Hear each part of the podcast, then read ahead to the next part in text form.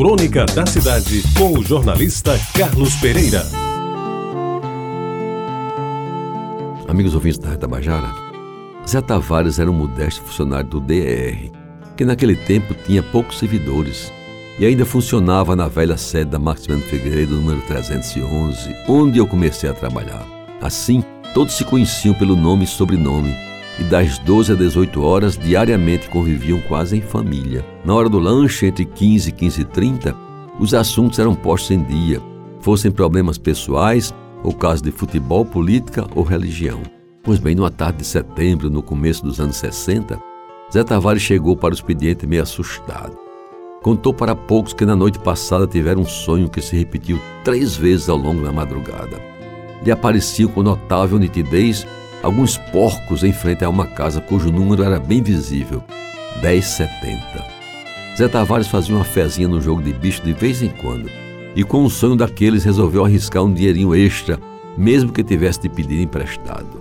A dezena 70, como sabem os usuários do jogo, faz parte do grupo do porco, e aquilo era um recado direto para Zé Tavares tirar o pé da lama e melhorar de vida. E ele não se fez de rogado. Além de jogar a milhar em várias bancas da cidade, ainda arriscou alguns trocados no grupo e, ao contar o sonho no começo do expediente do DR, deu chance a alguns viciados irem à banca mais próxima e cravarem a 10,70, pois as apostas se encerravam exatamente às 14 horas. Meus amigos, na hora do lanche daquela tarde foi o assunto que se comentou no DR.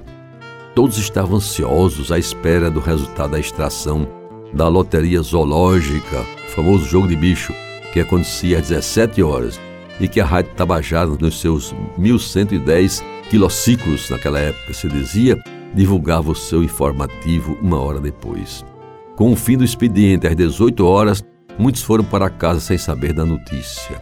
No dia seguinte, amigos ouvintes, ainda de manhã, a cidade já se encheira de comentários. No DR, todos aguardavam a chegada de Zé Tavares para saber da verdade, isto é, se realmente o primeiro prêmio do bicho for a milhar 10,70. Deu meio-dia, uma hora e nada de Zé Tavares. Lá pelas três da tarde ele mandou avisar que naquele dia não iria trabalhar, coisa que raramente acontecia. E aí já não havia mais dúvidas. Tinha dado porco no primeiro prêmio e a milhar foi exatamente a 10,70.